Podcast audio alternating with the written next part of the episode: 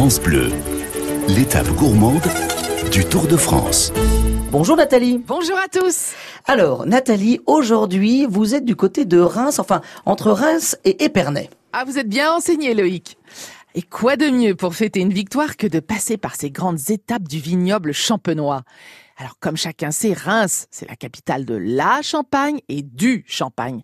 Mais ce que vous ne connaissez peut-être pas encore, ce sont les galeries souterraines où sont entreposées les bouteilles. Ah bah oui, ça c'est sûr que c'est finalement peut-être le un des secrets de la Champagne et du Champagne, ça c'est sûr Nathalie.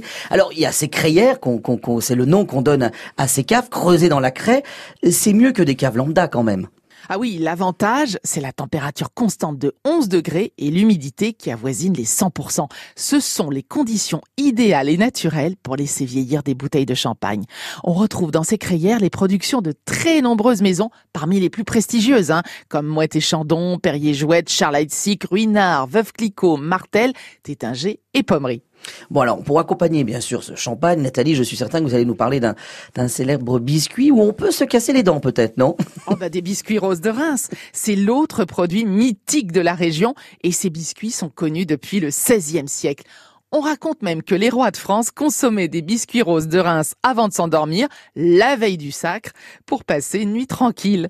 Alors la recette, euh, bah, elle est simple, hein. c'est des œufs, du sucre, de la vanille, de la farine, du bicarbonate pour rendre la pâte légère, et puis du sucre glace saupoudré sur le dessus avant la cuisson. En 1825, une maison rémoise obtient le brevet de fabricant de biscuits du roi, frappé du sceau de Charles X, mais c'est la maison Fossier qui va 20 ans plus tard développer la production et la notoriété du biscuit rose. Et aujourd'hui encore, c'est la même maison qui commercialise ces fameux biscuits dans le monde entier. Bon, donc la friandise parfaite en cas de victoire.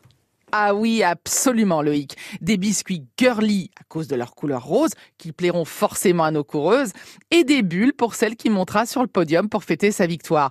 Mais en cas de défaite, souvenez-vous, ça marche aussi si on suit les conseils d'un célèbre amateur de champagne, Sir Winston Churchill, qui avait déclaré lors d'une visite à Épernay, je ne pourrais pas vivre sans champagne. Dans la victoire, je le mérite, dans la défaite, j'en ai besoin. Avec modération, of course.